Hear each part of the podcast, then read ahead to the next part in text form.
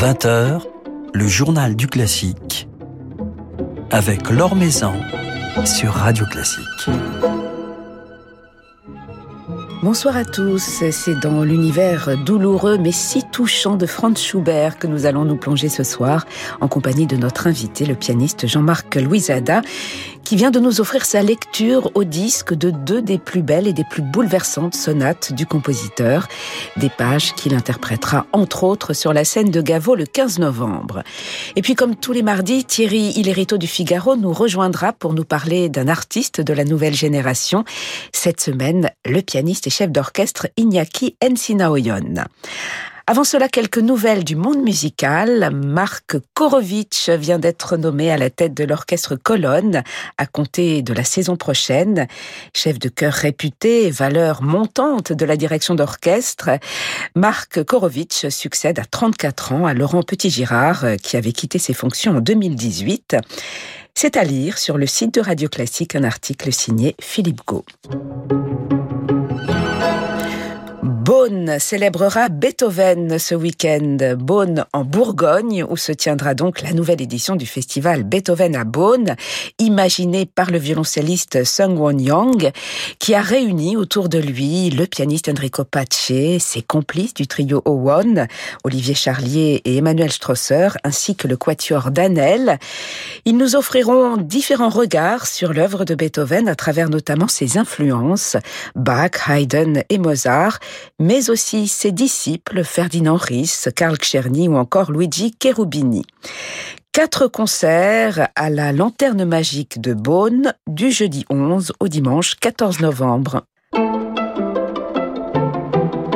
À découvrir dès demain au théâtre de Caen, puis en tournée à Paris, Compiègne, Rouen, Massy, Tourcoing ou encore Versailles, le nouveau spectacle de l'ensemble Correspondance de Sébastien Dossé, Cupid Death, autour d'un masque anglais signé James Shirley sur des musiques de Christopher Gibbons et Matthew Locke. Un spectacle mêlant théâtre et musique, euh, inspiré d'une fable d'Ésope, mise en scène par Joe Souden et Emily Wilson, un spectacle qui s'annonce absolument enchanteur avec, parmi les chanteurs, la formidable Lucille Richardot.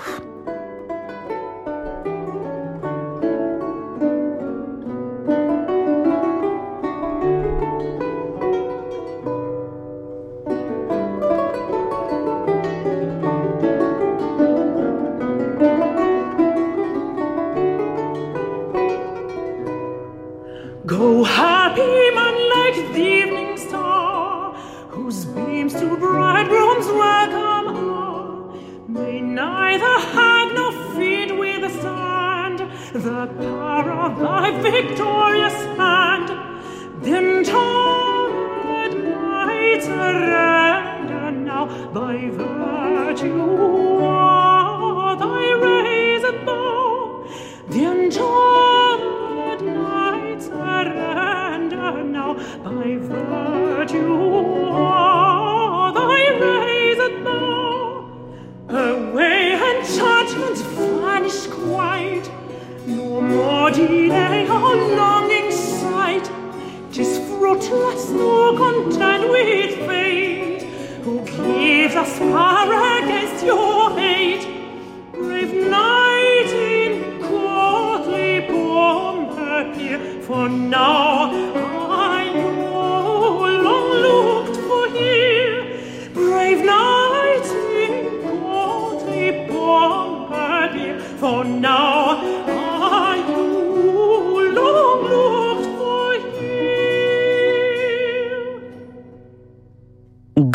Man, un air de John Copriaro chanté par Lucille Richardot avec l'ensemble Correspondance de Sébastien Dossé.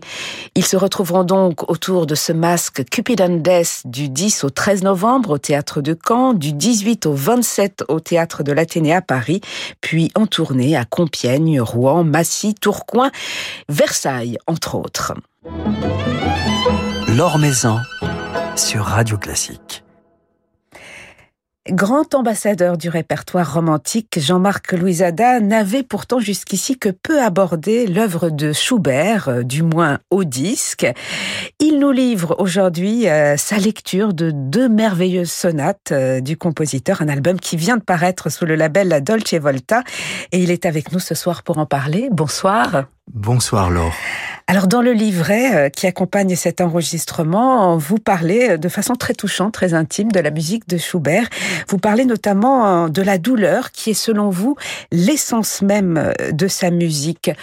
Pour capter, pour comprendre, pour traduire cette douleur, il faut du temps, il faut de, de la réflexion. Ça, j'en suis sûr. Je pense que pourquoi sommes-nous aussi bouleversés par cette musique euh, de Schubert, euh, par ses quatuors, par les, grands cycles de, de, et les sonates? Pour moi, c'est un grand enfant dans une cour de récréation.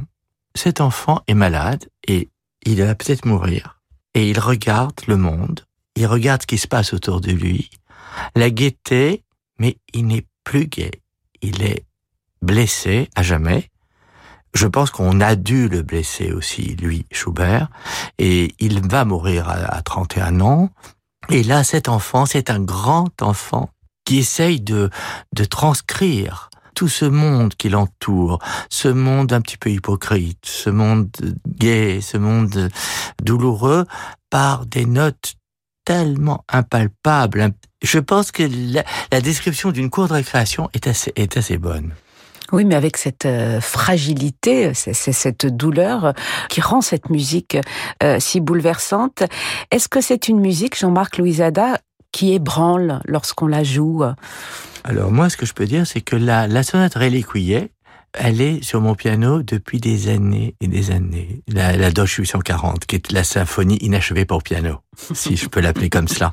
elle est depuis 1983 exactement. Et je me souviens avoir jouer et rejouer quelques enchaînements harmoniques, quelques mesures, à la fois en souriant et en pleurant, tellement il arrive par un simple enchaînement d'accords à nous faire basculer de l'autre côté. Il va plus loin que Beethoven, parce que Beethoven, oh, il est un génie, mais il nous montre. Mais lui, il ne nous montre pas. Il nous laisse deviner ce qui notre notre triste destin.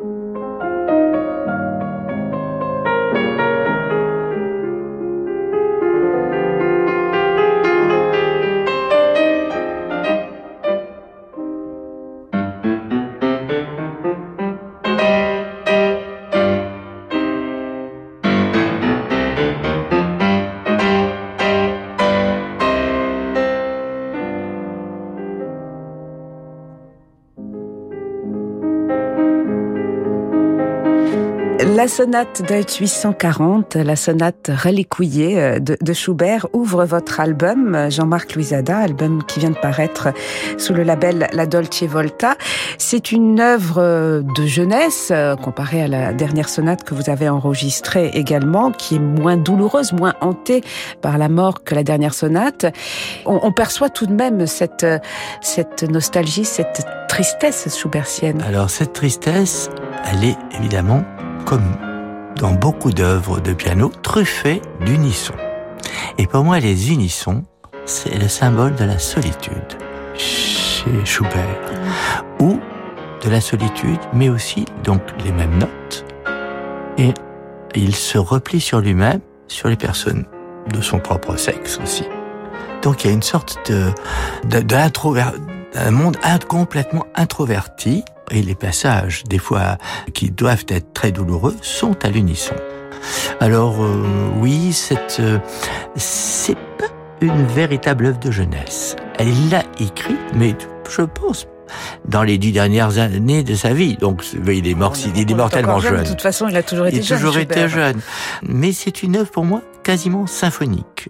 Elle est gigantesque, le premier, le premier mouvement. Le deuxième mouvement est une sorte d'élégie euh, absolument d'une mélancolie euh, effrayante, qui est un hommage à Haydn. Il a dû s'inspirer des variations en fa mineur de Haydn, qui sont en, avec deux, deux thèmes, un en, en mineur et un en majeur, plus une variation ou deux variations. Il le fait admirablement. Alors vous l'appeliez tout à l'heure euh, la symphonie inachevée euh, pour, piano, euh, Jean-Marc Louisada. C'est vrai qu'il ne l'a pas achevée comme un certain nombre de ses œuvres, Schubert. Qu'est-ce que cela apporte finalement à l'œuvre qu'elle ne se termine pas complètement, qu'elle reste beaucoup de personnes ont, essayé, et notamment mon maître, mon maître, mon papa de la musique, euh, Bolvador Skoda, a achevé. Même si je l'adore, même si je suis complètement amoureux de son jeu et de son et de son inspiration, je, je n'ai pas adhéré et je trouve qu'il faut laisser ces deux mouvements tels quels. Il n'a pas voulu les achever. Il y a un menu absolument génial, mais qui s'arrête comme cela, et je pense que ce n'est pas très bien. De... Par exemple, je sais que Brendel et Kemp jouent ces deux mouvements comme une grande sonate, et c'est tout. Je sais que lorsque je la joue, euh, j'ai l'impression qu'il a déjà tout dit. On peut passer à autre chose après. Et vous dites, à contrario, à propos euh, de la dernière sonate de 960 que, que vous avez enregistrée également, qu'elle symbolise l'aboutissement, l'achèvement de sa vie, ce qui veut dire quelque part qu'il avait conscience d'écrire ses, dernières notes, son, chant du cygne, Schubert. C'est ça, je pense qu'il il sait qu'il va mourir. Il est très malade, les soins au mercure ne font strictement rien. Et je pense que toute son œuvre, ces deux dernières années, sont des hallucinations absolument sublimées par son génie. Je pense que la 960, c'est notre voyage d'hiver à nous, aux pianistes. Euh, D'ailleurs, le tri absolument macabre qui vibre à la main gauche. C'est exactement le dernier lead du voyage d'hiver du joueur de vielle. Aussi glacial, mais avec une, un petit voile de sourire, parce qu'il sait que probablement, il se dit qu'il va y avoir un monde meilleur.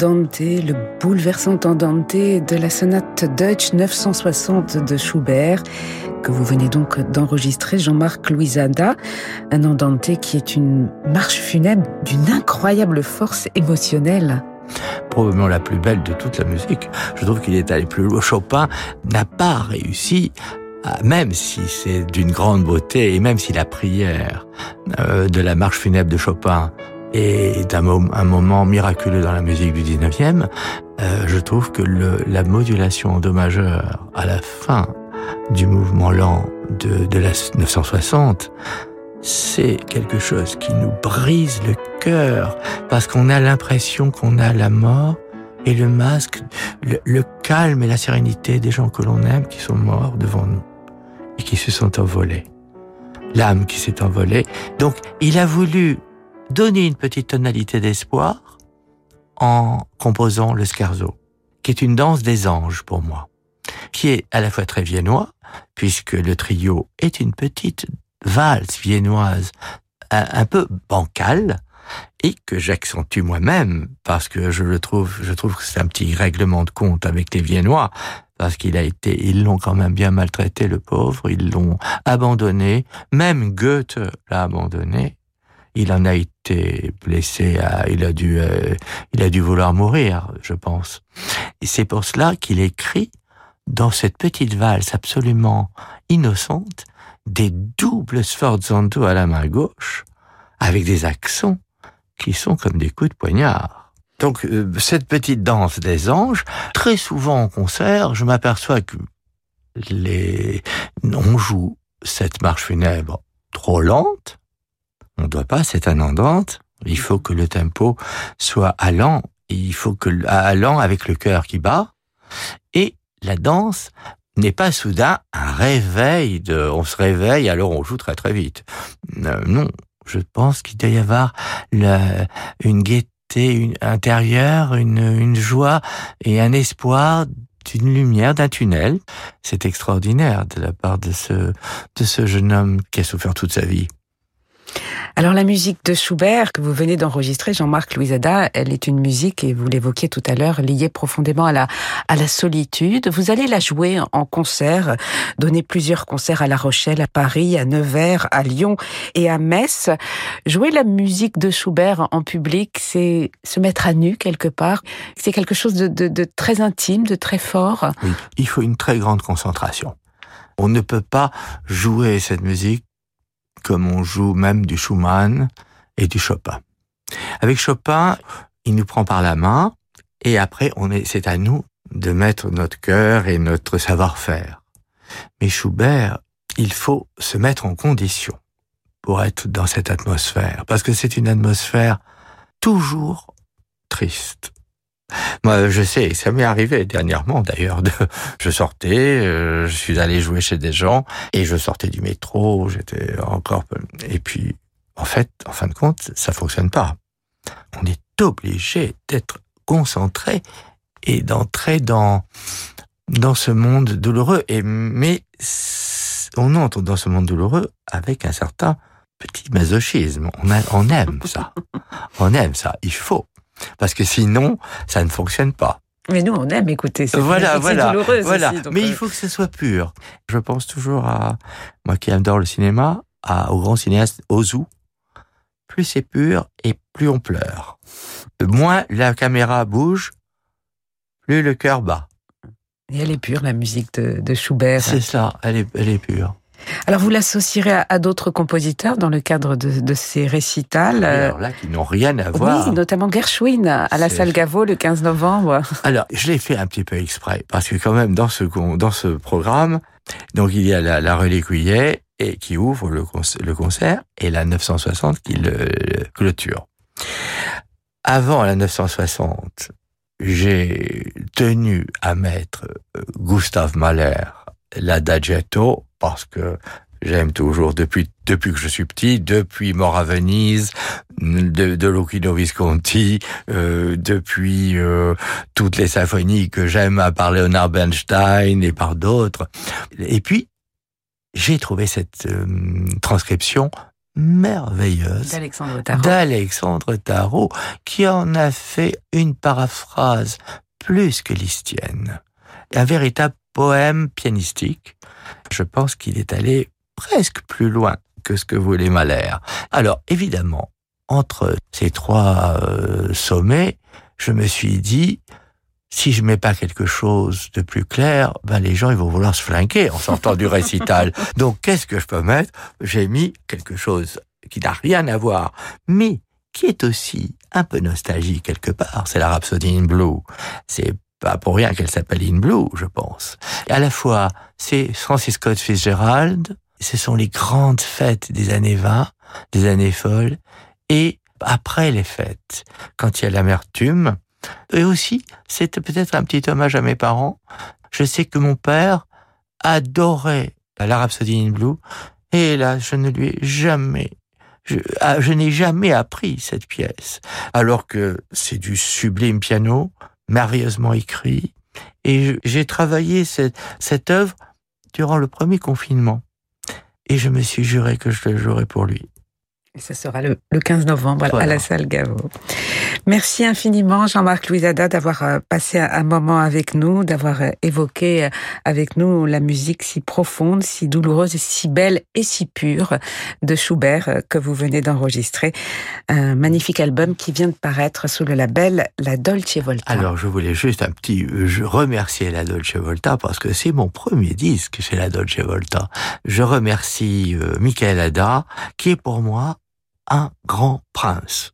Presque à la Lucido Visconti du Guépard. Je pense que c'est le prince Salina de la Dolce Volta. Parce que c'est quelqu'un qui aime ses artistes et qui fait tout pour que l'on soit heureux chez lui. Voilà, donc vous allez continuer l'aventure avec la Dolce Volta. Il y aura d'autres albums. Merci. Merci beaucoup Jean-Marc Luzada.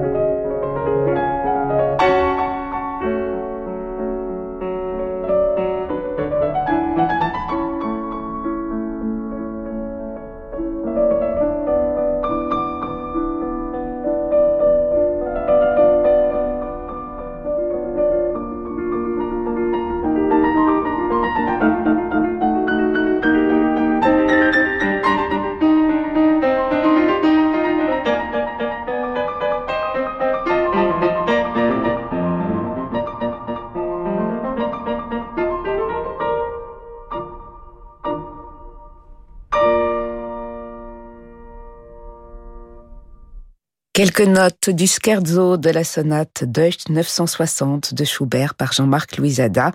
Jean-Marc Louisada en récital le 14 novembre à La Rochelle, le 15 novembre à Paris, Salgavo, le 27 à Nevers, le 1er décembre à Lyon et le 7 décembre à l'Arsenal de Metz. Nouvelle génération de Thierry Lériteau avec le Figaro. Bonsoir Thierry. Bonsoir Laure. Alors ce soir, vous nous contez le retour à l'Opéra de Paris d'un fils moins prodigue que prodige.